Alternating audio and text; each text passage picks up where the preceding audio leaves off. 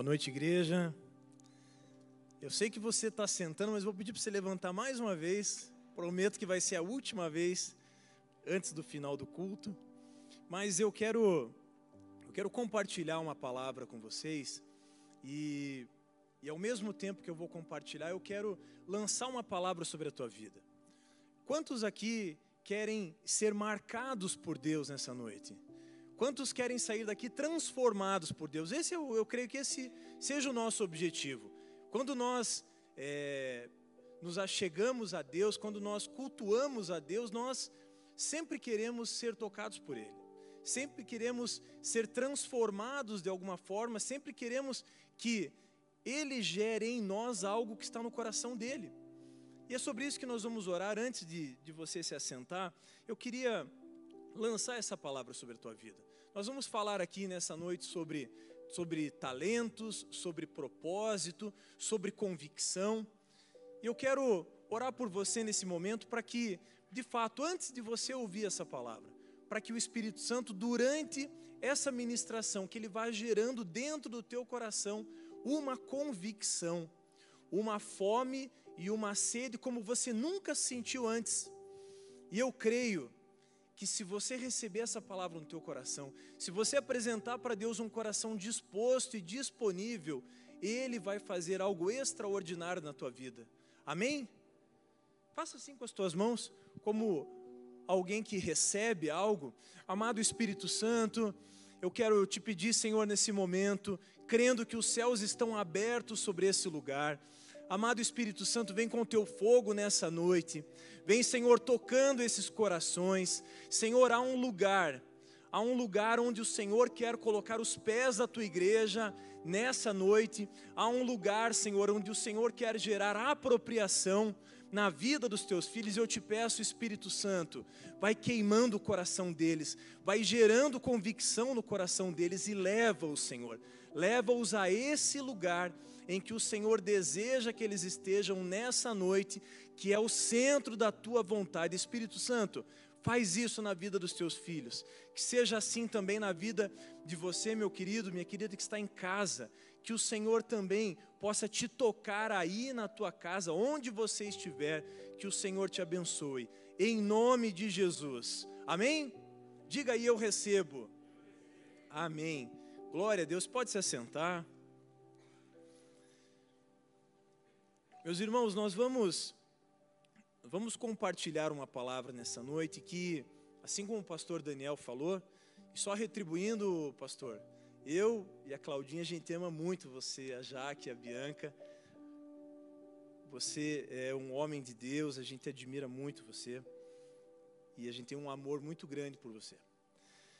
Meus irmãos, olha só, eu quero compartilhar uma palavra com vocês. Já peço que você abra aí a sua Bíblia em Mateus, no capítulo 25, a partir do versículo 14.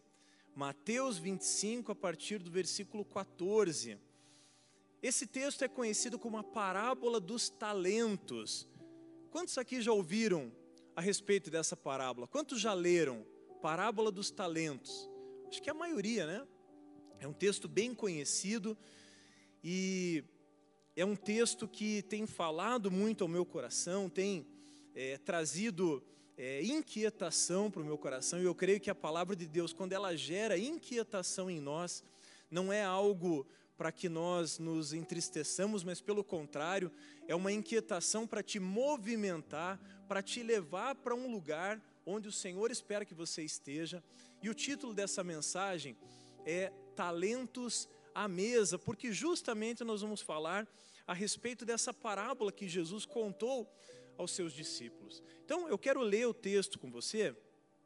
O texto, essa, o recorte vai do versículo 14 até o versículo 30. E eu creio que seja muito útil que a gente faça toda essa leitura. Então, a minha versão aqui, NAA, se o irmão tiver ali essa mesma versão, NAA, e o texto começa dizendo assim: Pois será como um homem que, ausentando-se do país, chamou os seus servos e lhes confiou os seus bens.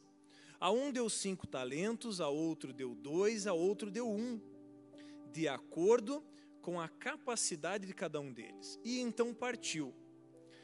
O servo que tinha recebido cinco talentos saiu imediatamente a negociar com eles e ganhou outros cinco. Do mesmo modo, o que tinha recebido dois ganhou outros dois. Mas o servo que tinha recebido um talento, saindo, fez um buraco na terra e escondeu o dinheiro do seu senhor. Depois de muito tempo, o senhor daqueles servos voltou e fez um ajuste de contas com eles. Aproximando-se o que tinha recebido cinco talentos, entregou outros cinco, dizendo: O Senhor me confiou cinco talentos, eis aqui outros cinco que ganhei. E o Senhor disse: Muito bem, servo bom e fiel. Você foi fiel no pouco, sobre o muito o colocarei. Venha participar da alegria do seu Senhor. E aproximando-se também o que tinha recebido dois talentos, disse: o Senhor me confiou dois talentos, eis aqui outros dois que ganhei. E então o Senhor disse: Muito bem, servo bom e fiel. Você foi fiel no pouco, sobre o muito o colocarei. Venha participar da alegria do seu Senhor. E chegando por fim, o que tinha recebido um talento, disse: Sabendo que o Senhor é um homem severo, que colhe onde não plantou e ajunta onde não espalhou, fiquei com medo e escondi o seu talento na terra. Aqui está o que é seu. Mas o Senhor respondeu: servo mau e preguiçoso. Você sabia que eu colho onde não plantei e ajunto onde não espalhei. Então você devia ter entregue o meu dinheiro aos banqueiros, e eu, ao voltar, receberia com juros o que é meu. Portanto, tirem o talento e deem, tirem o talento dele e deem ao que tem dez porque todo o que tem mais será dado, e terá em abundância, mas ao que não tem, até o que tem lhe será tirado. Quanto ao servo inútil, lance-no para fora nas trevas. Ali haverá choro e ranger de dentes. Amado Espírito Santo, obrigado pela tua palavra. Senhor, a tua palavra foi escrita com um propósito específico e que a tua palavra, Senhor, cumpra esse propósito, o propósito para o qual ela foi escrita hoje, nessa noite, no nosso coração. Nós te louvamos e te agradecemos no nome de Jesus. Amém? Amém. Esse texto aqui, como eu disse, é um texto muito conhecido e ele tem também um texto paralelo com esse que está lá em Lucas capítulo 19. É um texto que, embora não seja o mesmo texto, mas ele tem o mesmo contexto. Né? Lucas 19, do 11 ao 27, é a parábola das dez minas. Né? E aqui, com relação a essas duas parábolas, aqui nós temos três alternativas, só para ilustrar rapidamente, nós temos três alternativas aqui. Ou Mateus copiou de Lucas, ou Lucas copiou de Mateus, ou os dois usaram uma terceira fonte. Então, muitas vezes você encontra em um evangelho um texto, no outro outro, e às vezes tem algumas diferenças. E tem essas possibilidades. Talvez um tenha escrito, talvez outro, ou eles utilizaram de uma mesma fonte. O fato, meus irmãos, é que esse texto, ele traz um alerta para a igreja. Aqui, Deus, na figura aqui do Senhor, chama os seus servos, ou seja, chamam aqueles que estavam é, em volta dele, aqueles que, aqueles que o serviam, chama esses servos e entrega, confia a cada um deles um valor. E aqui, meus irmãos, embora o, o texto trate sobre dinheiro, aqui ele fala é dinheiro, embora o texto esteja tratando sobre isso. Nessa noite nós vamos fazer uma abordagem do ponto de vista de enxergar isso como algo que o Senhor confiou a mim e a você. Um talento, uma capacidade, um dom, o que Deus colocou no teu coração, aquilo que Deus colocou nas tuas mãos, aquilo que você faz bem. Isso Deus colocou nas tuas mãos para que você dê fruto, para que você produza fruto para o reino de Deus. E esse texto nos ensina isso. Ele nos ensina que nós recebemos algo de Deus, e ele nos ensina que um dia nós estaremos, assim como diz o apóstolo Paulo, nós estaremos diante dele prestando contas. E é isso que essa parábola fala. Mas, ao invés dessa parábola é, gerar medo, temor no meu e no teu coração, ela não precisa gerar isso em nós. Ela precisa gerar, sim, uma vigilância. Ela precisa gerar em nós a necessidade de sermos proativos na obra do reino de Deus. E aí você pode pensar assim, é, com relação a talentos, com relação a dons, você pode pensar que, puxa, mas eu não fui chamado como o pastor Daniel para ser um pregador, um grande pregador. Eu não fui chamado para ser um mestre, ou um apóstolo, ou um profeta. E aqui de antemão eu já quero te dizer que quando nós falamos em dons e talentos, nós não estamos falando de uma aplicação na casa de Deus. Embora Deus possa ter te chamado para isso. Mas nós estamos falando aqui do nosso dia a dia. Nós estamos falando da nossa vida, do nosso cotidiano. O que é que você faz bem? Qual é o seu talento? O que que você faz e as pessoas falam, uau, você é bom nisso. Não é puxando a sardinha para o teu lado, pastor Daniel, mas você é um dos melhores pregadores que eu já ouvi. E tenho convicção de que muitos acham isso também. Naturalmente, você foi chamado para isso. Mas tem muitos aqui que fazem bem outras coisas. E o que, que você faz bem? Olhando para você, no que, que você se destaca? No que, que você, no que, que as pessoas chamam a atenção? Puxa, você é bom nisso. Você quer ver um exemplo? A minha esposa, quando estava na faculdade, ela é psicóloga. As pessoas iam atrás dela na véspera da prova e falavam assim: Olha, eu não estudei, eu não sei nada da matéria, eu preciso que você me ensine dá uma aula para mim sobre a matéria da prova. E aí, Sandro, as pessoas iam lá, tinham aula e tiravam nota maior do que a dela. Vai entender isso como? Ela ensinava tão bem, numa didática tão boa, aquilo que precisava ser aprendido, que a pessoa que não tinha estudado, muitas vezes ia melhor do que ela. É uma aptidão. Talvez a tua aptidão seja na área da medicina, na área da culinária, talvez você seja um bom administrador, talvez você seja um bom chefe de cozinha. Eu não sei o que Deus confiou a você, mas uma coisa eu sei, independente daquilo que Ele confiou a você, você precisa de alguma forma multiplicar isso. Você precisa de alguma forma apresentar isso diante do altar de Deus e falar para Deus: Deus, multiplica isso que o Senhor me deu.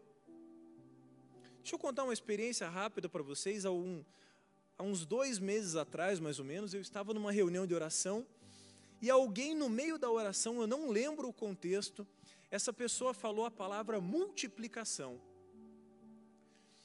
E eu, naquele momento, eu ouvi só a palavra. E eu falei para Deus: Deus, eu preciso dessa palavra. Eu quero essa palavra, eu preciso dessa palavra na minha vida no meu ministério eu preciso disso. E eu fiquei ali, talvez um minuto, é, como, como se for, como se estivesse é, recebendo mesmo. Fechei as mãos e falei, Senhor, eu recebo, eu recebo, eu recebo, eu recebo essa palavra. Aquilo foi gerando fé no meu coração e eu creio que no mundo espiritual eu recebi aquilo. Eu recebi aquilo no mundo espiritual. Porque nós, daqui a pouquinho a gente vai falar melhor sobre isso, nós recebemos, Jeff, as coisas que oramos em dois estágios. Primeiro no mundo espiritual e depois na esfera natural aquilo vai sendo gerado. E naquele momento eu disse para Deus: Deus, eu recebo, eu recebo, eu recebo. A partir daquela oração, pessoas começaram a se apresentar diante de mim se voluntariando para me ajudar naquilo que eu precisava. E isso foi acontecendo semana após semana, semana após semana.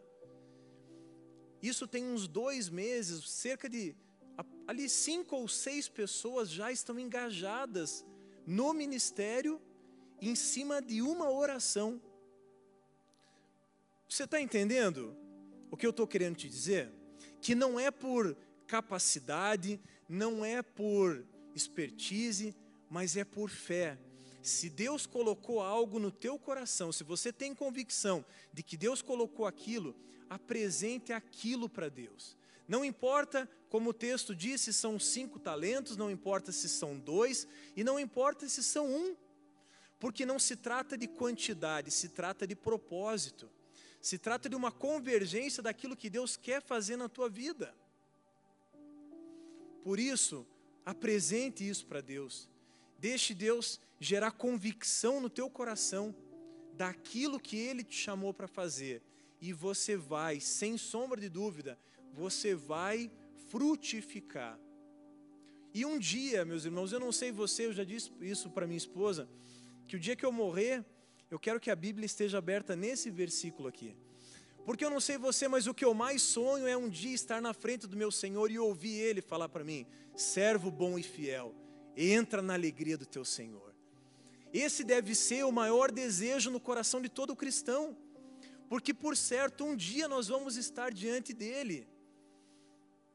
E eu creio que Ele vai nos receber com um sorriso, com alegria e falar: vem, meu filho, vem, vem passar a eternidade comigo. Meu irmão, isso queima meu coração. Isso deixa meu coração em chama. E isso tem que gerar em você algum tipo de reação. Isso tem que gerar em você algum tipo de convicção, um desejo, uma fome, uma sede de Deus. Isso é o que mais importa no final das contas, é você ter convicção daquilo que Deus chamou para fazer. E essa parábola fala sobre isso. Essa parábola, essa parábola fala de vigilância, ela fala de uma atitude, de uma proatividade. Ela fala de fidelidade, ela fala de responsabilidade. E quando nós elencamos essas palavras, nós precisamos deixar de fora a passividade, a distração, a preguiça, a vergonha. Enquanto eu preparava essa palavra, Deus me deu uma impressão no espírito muito forte. E Deus falou para mim: essa palavra primeiro é para você, mas você vai falar essa palavra para a igreja também. Por isso, essa palavra é para você também. Preste bem atenção no que eu vou te falar. Você tem caminhado em santidade, você tem caminhado em obediência, você tem tido um caráter irretocável, você tem trilhado esse caminho, você tem buscado a santidade. As pessoas que estão ao teu redor, elas estão vendo tudo isso. Elas estão enxergando a santidade em você. Elas estão reconhecendo que em você há algo muito diferente. Você tem se destacado no meio dessas pessoas, mas você tem ficado em silêncio. Escute bem o que eu vou te falar. Deus vai colocar no teu coração uma convicção de reconhecer o lugar em que essa semana ainda você vai falar a respeito do amor de Jesus. Eu quero lançar uma palavra sobre a tua vida. Você não vai precisar falar muita coisa. Quando você falar o nome de Jesus, essas pessoas vão ser impactadas Sabe por quê? Elas já enxergam Jesus em você. Você só não falou ainda. Você está entendendo a dimensão disso? Você tem caminhado em obediência, você tem pagado o preço da santidade, mas você, por algum motivo, tem se calado. E essa palavra aqui, quando eu disse que ela precisa gerar vigilância, atitude, fidelidade, responsabilidade. Você tem essa responsabilidade. Não apenas de testemunhar com o teu caráter, mas você tem a responsabilidade de falar, de proclamar o evangelho, de dizer a razão de você ser do jeito que você é.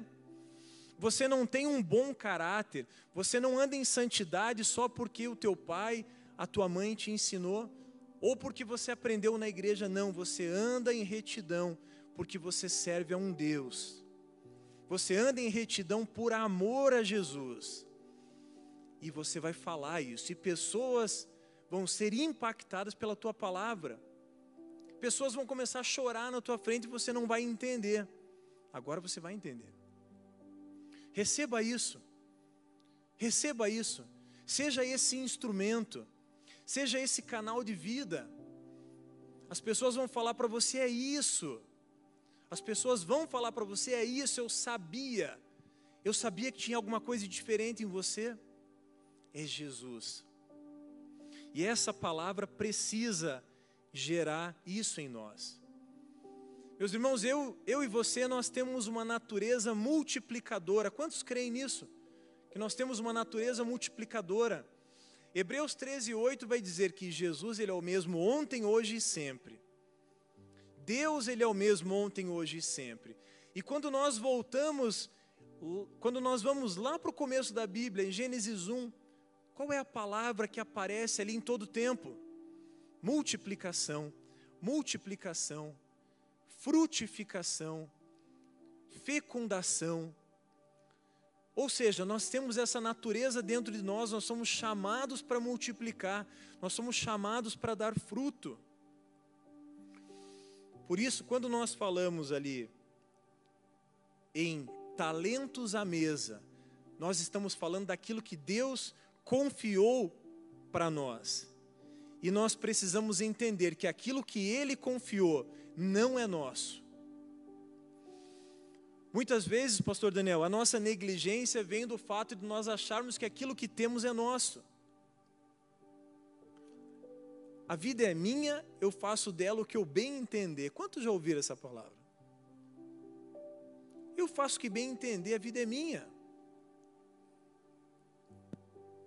Não só não é seu aquilo que você recebeu, como inclusive a sua vida não é sua. Você, bem de verdade, não tem nada. Você é um servo. A diferença está que aqui nós aprendemos que tem apenas duas categorias de servo: o bom e o fiel, ou o inútil e mal, ou o mal e preguiçoso.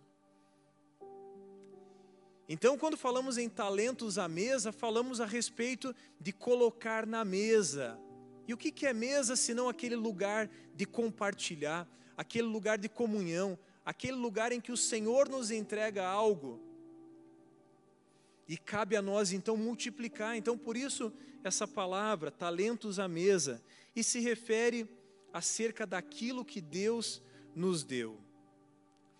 Esse texto, meus irmãos, ele tem essa, esse sentido de urgência, porque se nós olharmos aqui o contexto dele, e aqui eu vou fazer um pano de fundo bem rapidinho, de Mateus capítulo 25, Jesus está aqui nos seus últimos dias de ministério terreno.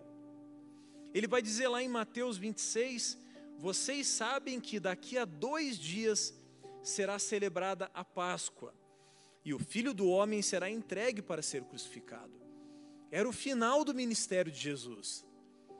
E aí ele vai falar três parábolas sobre vigilância e sobre atitude, sobre a atividade. E você sabe que Jesus, quando está falando três vezes a respeito de alguma coisa, é porque ele quer trazer um senso de urgência. Ele está dizendo três vezes, ele fala a, re, a respeito da parábola do servo fiel, da parábola das dez virgens e da parábola dos talentos. E todas essas parábolas, então, estão falando da mesma coisa.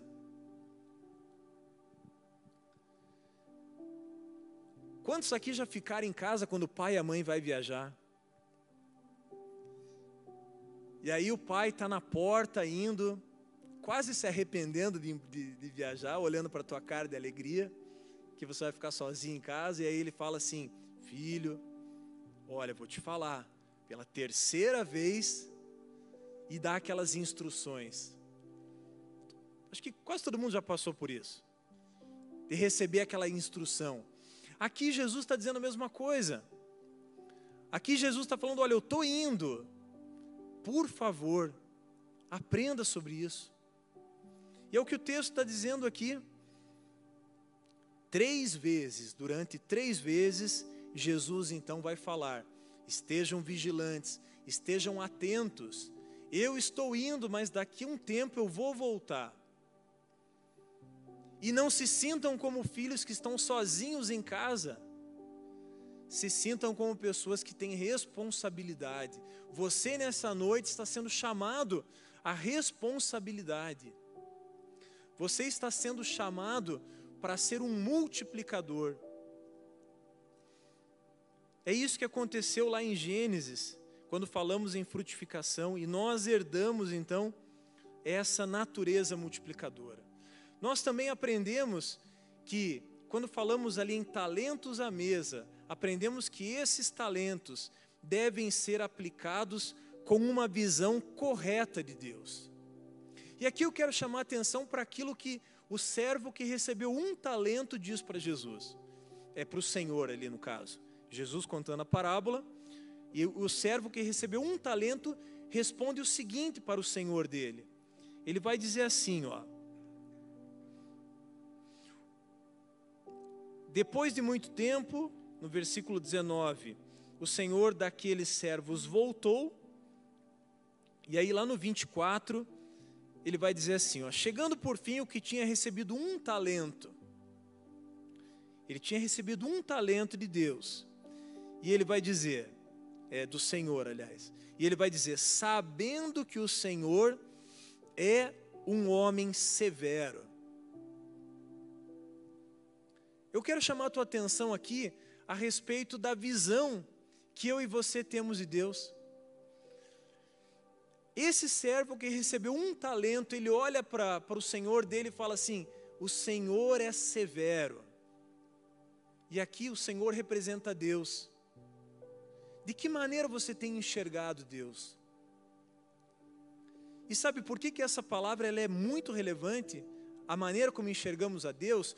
Porque a atitude que eu e você vamos tomar com aquilo que recebemos de Deus, ela vai, ela pode tomar um rumo ou outro, dependendo da maneira como eu enxergo a Deus. Se eu enxergo Deus como alguém severo e punitivo, talvez a minha atitude seja a atitude desse servo aqui, que ficou com medo diante de Deus. O que a Bíblia fala a respeito de medo? A Bíblia diz lá em 1 João que o amor de Deus, ele lança fora todo medo. Então seria impossível que aquele servo tivesse a visão correta do seu Senhor, que aqui representa a figura de Deus. A visão dele de Deus era uma visão distorcida. E aí ele vai dizer: O Senhor colhe onde não plantou e ajunta onde não espalhou. E aqui ele não errou nessa segunda parte, porque de fato, Deus é aquele que colhe onde não planta e ajunta onde não espalha. Porque Deus é aquele que traz à existência aquilo que não existe, aquilo que faz surgir todas as coisas pelo poder da palavra. E é por isso que eu falei a respeito da oração antes, que quando buscamos algo em Deus e colocamos diante dele, e geramos isso no nosso coração espiritualmente, nós depois recebemos de forma material. Então, o servo, quando vai dizer, o Senhor é um homem severo, ele erra. Porque Deus, ele não é severo, ele não é mau. Pelo contrário, Deus é bom, Deus é amor, Deus é misericórdia, Deus é justiça, é fidelidade, é santidade. E aqui, meus irmãos, eu aprendo que muitas das vezes as nossas atitudes, muitas das vezes nós não multiplicamos, nós não frutificamos, porque enxergamos Deus de maneira errada, enxergamos Deus de uma forma distorcida. E aqui eu quero usar outro exemplo bíblico de alguém que se aproxima de Deus para oferecer algo, mas faz tudo errado. E faz errado porque não reconheceu quem era Deus de maneira correta. Quantos aqui conhecem a história de Caim? Todo mundo já ouviu a história de Caim. Caim era irmão de Abel. E um dia, Caim e Abel apresentam uma oferta para Deus. A oferta de Abel foi aprovada. A, a oferta e o coração de Caim foram reprovados. a maneira como Caim se dirige a Deus, a maneira como Caim entrega a sua oferta para Deus e o seu coração demonstravam que ele não sabia de fato quem era Deus, ele não entendia a identidade nem de Deus e nem dele em Deus.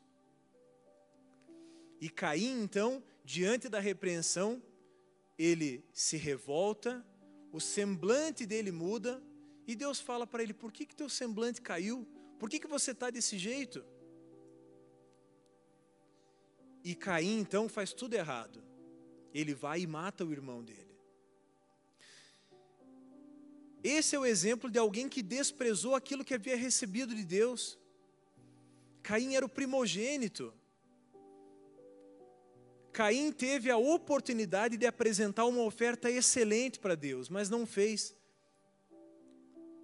Esaú fez algo parecido, desprezou aquilo que tinha recebido da parte de Deus.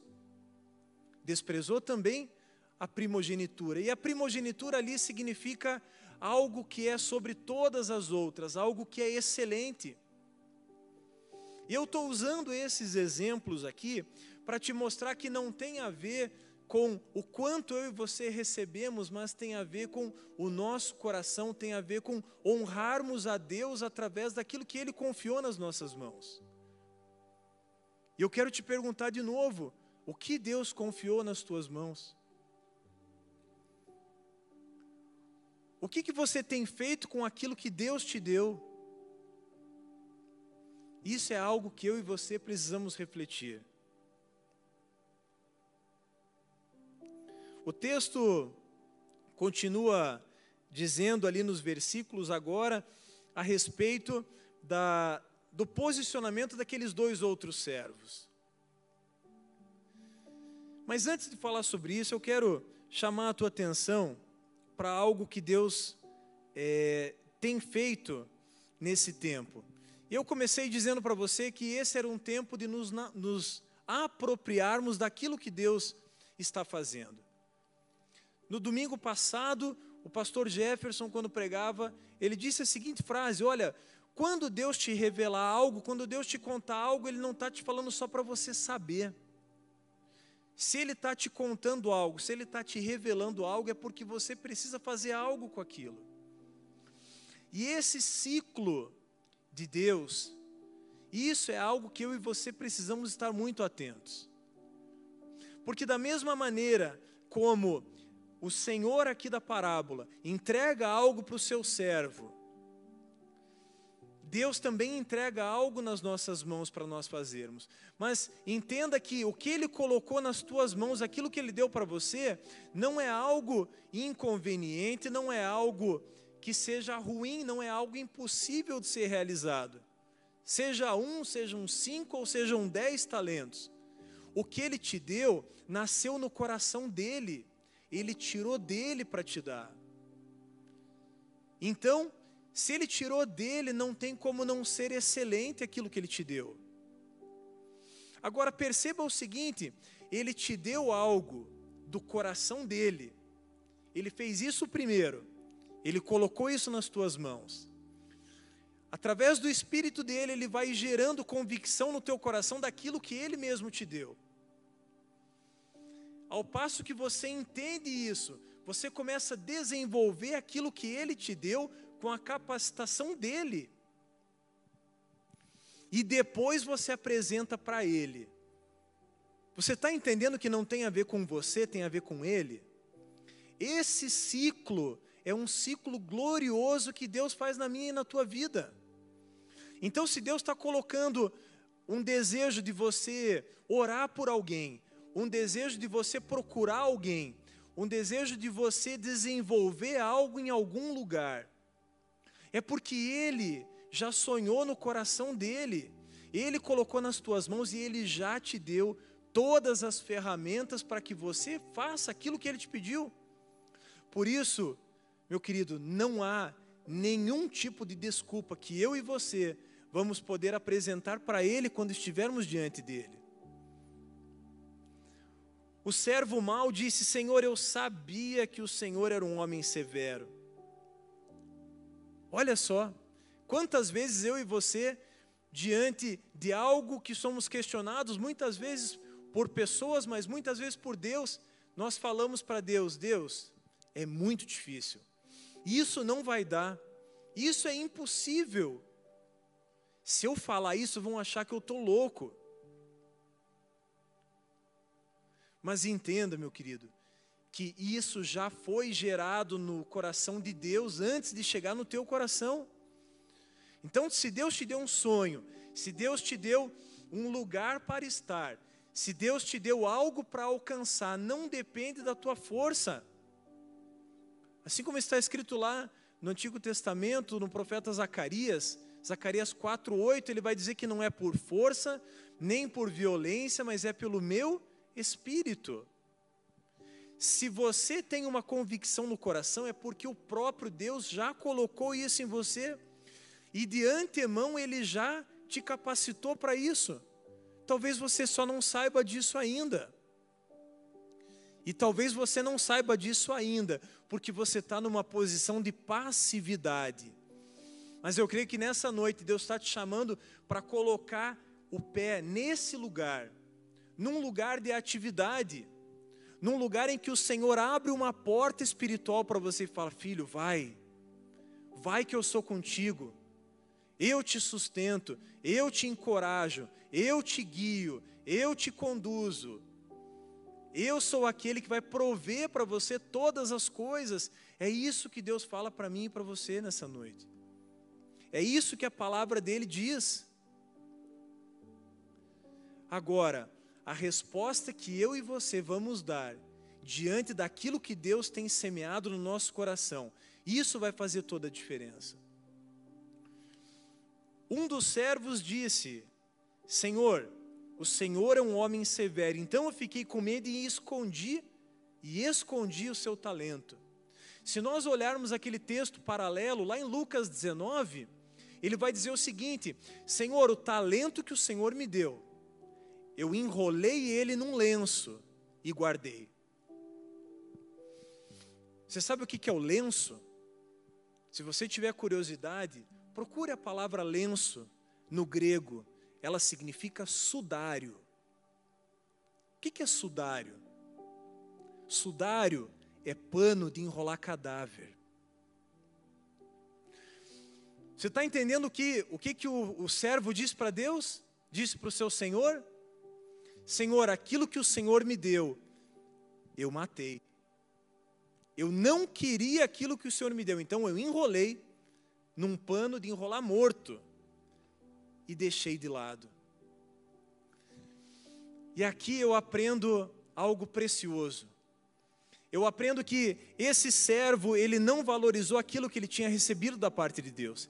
Ele certamente olhou para o talento dele, olhou para os cinco talentos de um, olhou para os dois talentos de outro e falou: Ah, não, isso é muito pouco.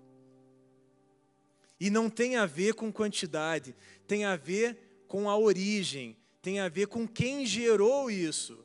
A Bíblia diz que a quantidade é de acordo com a capacidade. E não tem problema nenhum se você não tem a mesma capacidade que o teu amigo. Deus não vai te cobrar o resultado daquilo que você não seria capaz de, de entregar. E quando esse servo, ele olha para o talento dele, ele olha para o do amigo do lado, ele olha para o servo do outro e fala assim: não, eu não vou conseguir. E aí eu aprendo algo valioso aqui. Quando eu tiro os olhos daquilo que eu tenho para olhar para aquilo que eu não tenho, a chance de eu fracassar é muito grande. Porque eu vou querer frutificar no talento que não está na minha mão, e aí eu esqueço daquilo que Deus me confiou. Eu tiro os olhos do que eu tenho e passo a olhar para o outro. E isso é terrível. A chance de eu falhar, a chance de eu fracassar nesse momento, ele é muito grande.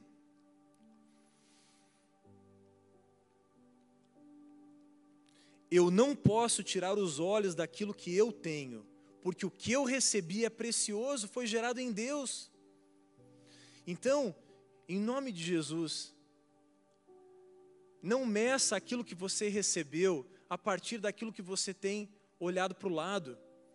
Até porque o fato de ser um talento ou ser cinco, isso não vai fazer diferença. A diferença vai, fazer, vai, vai ser naquilo que você vai produzir a partir daquilo. O que tem cinco produziu outros cinco. Mas será que haveria algum impedimento daquele que tem um de produzir mais dez? Não haveria impedimento nenhum. Ele poderia, com aquele um, produzir mais dez.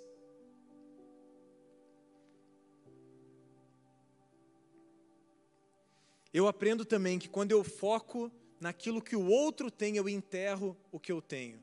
Eu pego o que eu tenho, enrolo no sudário e guardo, enterro. Por isso, é sobre aquilo que você recebeu de Deus, é sobre isso. É sobre isso que eu e você precisamos nos concentrar. Eu quero falar com você um pouquinho, eu quero dar um testemunho bem breve daquilo que, que Deus fez na minha vida há uns anos atrás. Eu era, eu era uma pessoa que eu não gostava de falar com as pessoas, eu não gostava de falar em público, eu não gostava de, de estar num lugar onde eu fosse a atenção. Isso me incomodava. Mas um dia, em 2016, Deus me, me chamou para o ministério pastoral. E ele falou claramente para mim: Eu quero que você seja pastor. E aquela palavra entrou no meu coração e aquilo foi gerando transformação. E um dia, com aquela palavra no coração, eu quero que você seja pastor, eu eu estava indo pegar um ônibus, pastor Daniel. E naquele caminho, eu estava com a Bíblia na mão e Deus falou para mim assim: é, Deus trouxe um versículo na minha cabeça, que era Romanos, no capítulo 1, que ele vai dizer que eu não me envergonho do Evangelho. E eu com a Bíblia na mão, com aquele versículo na cabeça, falei, poxa, que versículo bonito, e, e aquilo foi é, gerando convicção no meu coração. E, e aí eu entrei naquele ônibus, e Deus começou a ministrar no meu coração e começou a me dar uma palavra uma palavra, como se fosse uma pregação. E aí, depois que eu entendi toda aquela palavra, Deus foi gerando aquilo no meu coração, aquilo foi, foi gerando. E aí Deus falou para mim: agora você vai levantar e vai pregar. E aí eu falei: mas no ônibus? É, um ônibus. E aí eu estou te dizendo isso porque aquele foi meu ministério nos próximos, nos 12 meses que se passaram. Aquele foi meu ministério. Uma pessoa que não tinha vontade nem de falar num pequeno grupo. Deus falou para mim: agora você vai pregar aqui. E meus irmãos, aquilo foi libertador. Porque eu entendi que Deus estava me pedindo algo e eu precisava entregar para Ele. E eu estou te dando esse exemplo porque talvez você diante de algumas circunstâncias que Deus vai te desafiar, você vai colocar algumas impossibilidades diante de Deus. Isso pode acontecer. Você está aqui ouvindo essa palavra, eu sei que o Espírito Santo está gerando algo no teu coração, eu sei que você está se lembrando de pessoas que precisam ouvir o Evangelho, eu sei que Deus está movendo coisas no teu coração, mas talvez a tendência seja você colocar uma impossibilidade, um impedimento na frente. E eu quero te dizer que se Deus fez isso comigo, Deus pode fazer muito mais com você. Você pode ir a lugares inimagináveis, mas deixe esse esse rio de Deus fluir em você. Deixe isso gerar vida no teu coração. E eu creio que ao permitir que isso aconteça, ao se apropriar disso que Deus quer fazer, você vai romper, você vai chegar nesse lugar. Olha o que diz o versículo 23. Você foi fiel no pouco, sobre o muito o colocarei. Você consegue perceber que, ao passo que nós damos uma, um passo de obediência, Deus vai ampliando a nossa esfera de alcance? Você consegue entender? A primeira vez que eu preguei no ônibus, eu acho que tinha umas cinco pessoas dentro do ônibus. O cobrador, o motorista e mais talvez quatro, cinco pessoas no máximo. Se a gente contar hoje aqui, tem aí o que, umas 200 pessoas, pastor? Um exemplo simples, só para você entender como as coisas vão sendo ampliadas em Deus. Deus vai falar para o servo, o Senhor vai falar para o servo: Você foi fiel no pouco, sobre o muito o colocarei. Essa ampliação, meus irmãos, ela vai se dando à medida que nós somos fiéis, à medida que nos vamos nos colocando à disposição daquilo que Deus quer fazer. Por isso que nós não podemos ou não devemos colocar impedimentos diante daquilo que Deus quer fazer. Porque o realizar, o efetuar de Deus, ele não depende de nós. Tem um texto muito interessante em Filipenses, no capítulo 2, que vai dizer que nós devemos desenvolver a nossa salvação com temor e, tem, com temor e tremor, porque é Deus quem efetua tanto o querer quanto o realizar. Você consegue entender isso? desenvolvei a, a vossa salvação, ou seja, aquilo que precisa ser desenvolvido no reino de Deus, você vai desenvolver com temor e com tremor. O temor é reverência a Deus. Esse é o primeiro passo. E aí ele vai dizer, e eu já volto no tremor porque eu quero explicar essa palavra, o tremor. Mas aí ele vai dizer, porque é ele que efetua o querer e o realizar. O que, que nós aprendemos aqui? Que Deus está falando: olha, eu quero de você reverência. E aí, a palavra tremor vai significar a ansiedade de alguém. Preste bem atenção nessa palavra, a ansiedade de alguém que tem plena convicção de que é incapaz de fazer algo, mas mesmo assim, ele dá um passo de fé e vai realizar. Você consegue entender que a segunda parte faz todo sentido quando a gente amplia o significado de tremor? É por isso que o apóstolo Paulo vai falar, porque é ele quem efetua o querer e o realizar. Ele coloca no nosso coração e ele mesmo executa. O que, que ele espera de nós? Reverência e incapacidade. Por isso, se você se considera incapaz diante de Deus, Parabéns, você está aprovado, o teu currículo é perfeito para aquilo que Deus quer fazer. Deus ama a incapacidade humana. Esse é o pré-requisito que Deus mais gosta: incapacidade humana. Aquele que diz para Deus: Deus, eu sou incapaz, mas eu vou porque o Senhor está comigo. Esse é o perfil que Deus quer encontrar em nós. E caminhando aqui para o fim, meus irmãos, tem algo que nós precisamos entender, algo muito sério. A parábola vai dizer no versículo 26 que o Senhor respondeu: servo mau e preguiçoso. Essa palavra mau e preguiçoso, ela não expressa, talvez da melhor forma, aquilo que o texto está informando. Mal e preguiçoso não significa aquele sujeito que não quer fazer nada. Não significa aquele sujeito que precisa ir ter com as formigas, como diria o autor de, do livro de Provérbios. Mal e preguiçoso significa alguém que está atarefado, alguém que está debaixo de uma fadiga muito grande, está cansado mas ele não está cansado de não fazer nada, ele está cansado de fazer aquilo que ele não foi chamado para fazer. Você consegue entender isso? O texto vai dizer: servo mau e preguiçoso. Ou seja, ele está dizendo: servo, eu te chamei para frutificar com esse talento que eu dei aqui na tua mão. Você foi cansar, tentar fazer o que, o que tinha dois talentos era para fazer. ou você foi gastar um esforço desnecessário naquilo que eu pedi para que o que tinha cinco talentos. E meus irmãos, eu aprendo aqui que muitas vezes eu e você andamos cansados, caindo pelas tabelas, porque estamos fazendo aquilo que Deus nunca pediu para a gente fazer.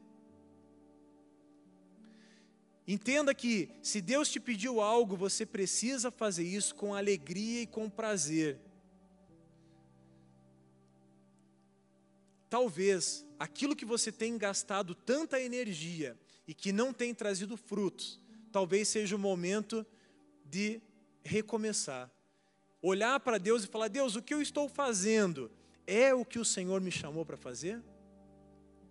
Porque entenda que, ao contrário da visão aqui do primeiro servo, que chama Deus de severo, de rígido, de bruto, Deus não é esse Deus. Deus é Pai.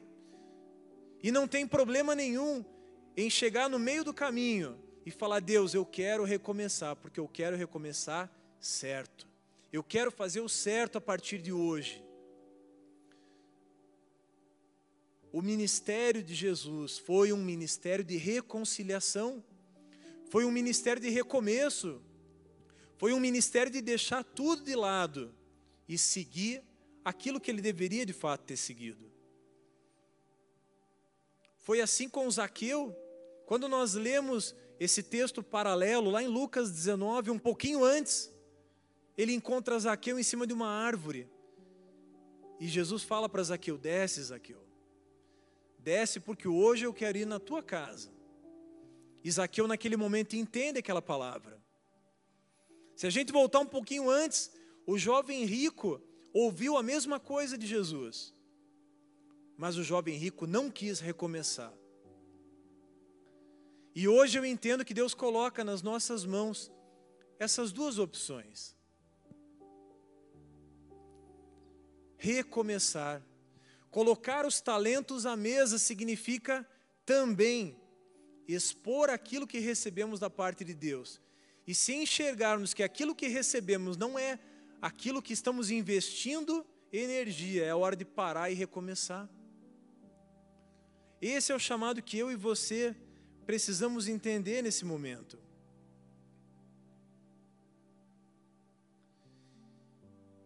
E eu escolhi esse título de talentos à mesa, porque se tem um lugar em que o Senhor nos chama para recomeçar é a mesa. Se tem um lugar em que Deus tem prazer em estar com os filhos dele é na mesa. Porque é na mesa que o pão é dividido. É na mesa em que há um olhar no olho do outro. A mesa é esse lugar de multiplicação. A mesa é esse lugar de comunhão. A mesa é um lugar de adoração. A mesa é um lugar de celebração. E quando eu coloco na mesa aquilo que eu recebi da parte de Deus, aquilo vai render frutos. Aquilo vai frutificar, aquilo vai cumprir o propósito para o qual ela foi chamada. E tem um último versículo que eu queria compartilhar com vocês. No versículo 27, o Senhor daquele servo vai dizer, eu já quero que a, banda, por gentileza, pode se posicionar, por favor. No versículo 27, ele vai dizer assim: ó, Então você deveria ter entregado o meu dinheiro aos banqueiros. Se a gente olhar na versão, é, é, na versão não, no texto paralelo, lá em Lucas, ele vai falar que ele deveria ter colocado o dinheiro no banco. E esse banco tem o mesmo significado de mesa. E eu aprendo ali que o que Deus está pedindo hoje, nessa noite, é que a gente coloque a nossa vida na mesa, que a gente coloque o nosso coração na mesa, nesse lugar de reflexão, nesse lugar em que nós estamos em comunhão com o Pai, em comunhão com os irmãos.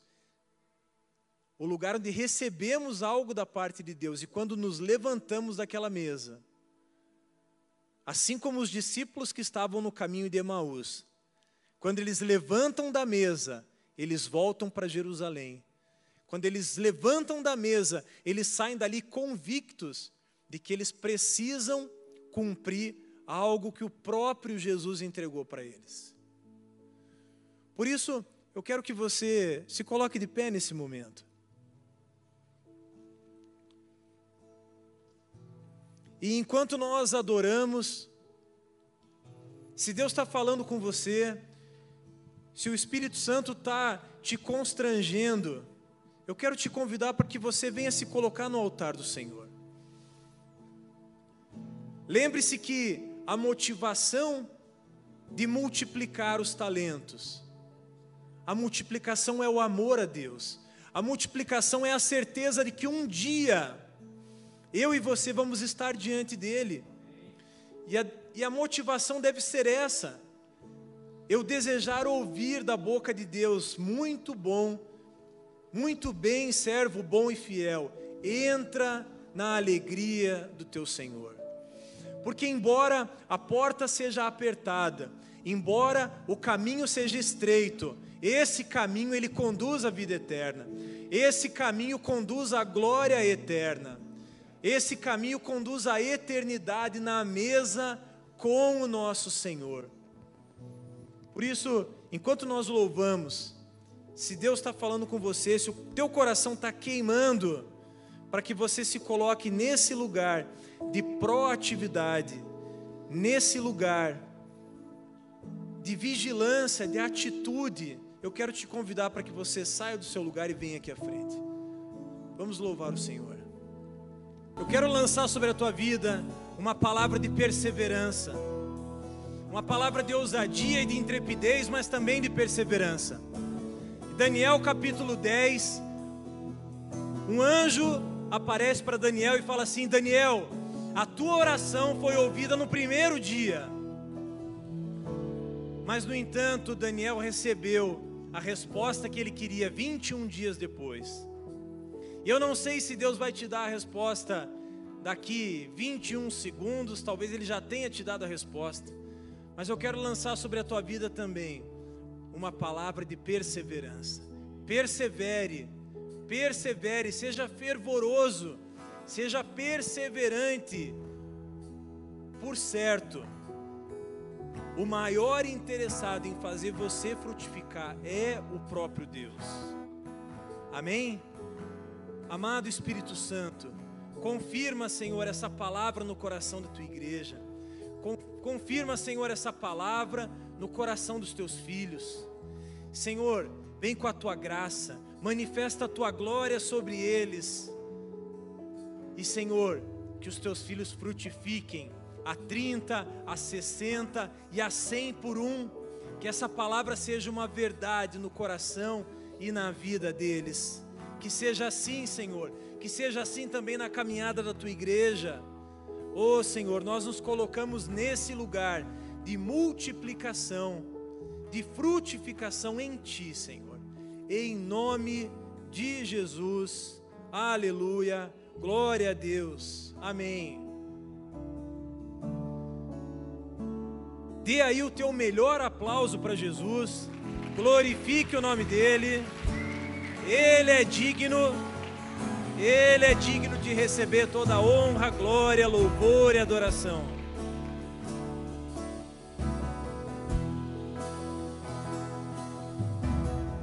Amém, amém. Glória a Deus. Que palavra.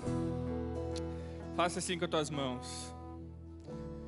Senhor, muito obrigado, Pai, por esse culto. Obrigado, Pai, pela palavra que o Senhor trouxe à tua igreja através do Miguel, Pai. Obrigado porque o Senhor levantou ele para esse tempo. E obrigado, Pai, porque o Senhor hoje despertou talentos aqui que estão sendo postos à sua mesa, Pai. Que os teus filhos possam cumprir, ó Pai, o propósito que o Senhor tem para a vida deles. com o amor de Deus, o nosso Pai, a graça e as santas consolações do Espírito Santo de Deus esteja com todos vocês, com todo o povo de Deus espalhado pela terra. Amém. Nós encerramos aqui a nossa transmissão. Obrigado por você que nos acompanhou. Nós retornamos amanhã, no culto da manhã, às 10 horas. Te esperamos aqui e também na nossa EBD às nove, que vai ter um professor especial. Até mais. Pode acender.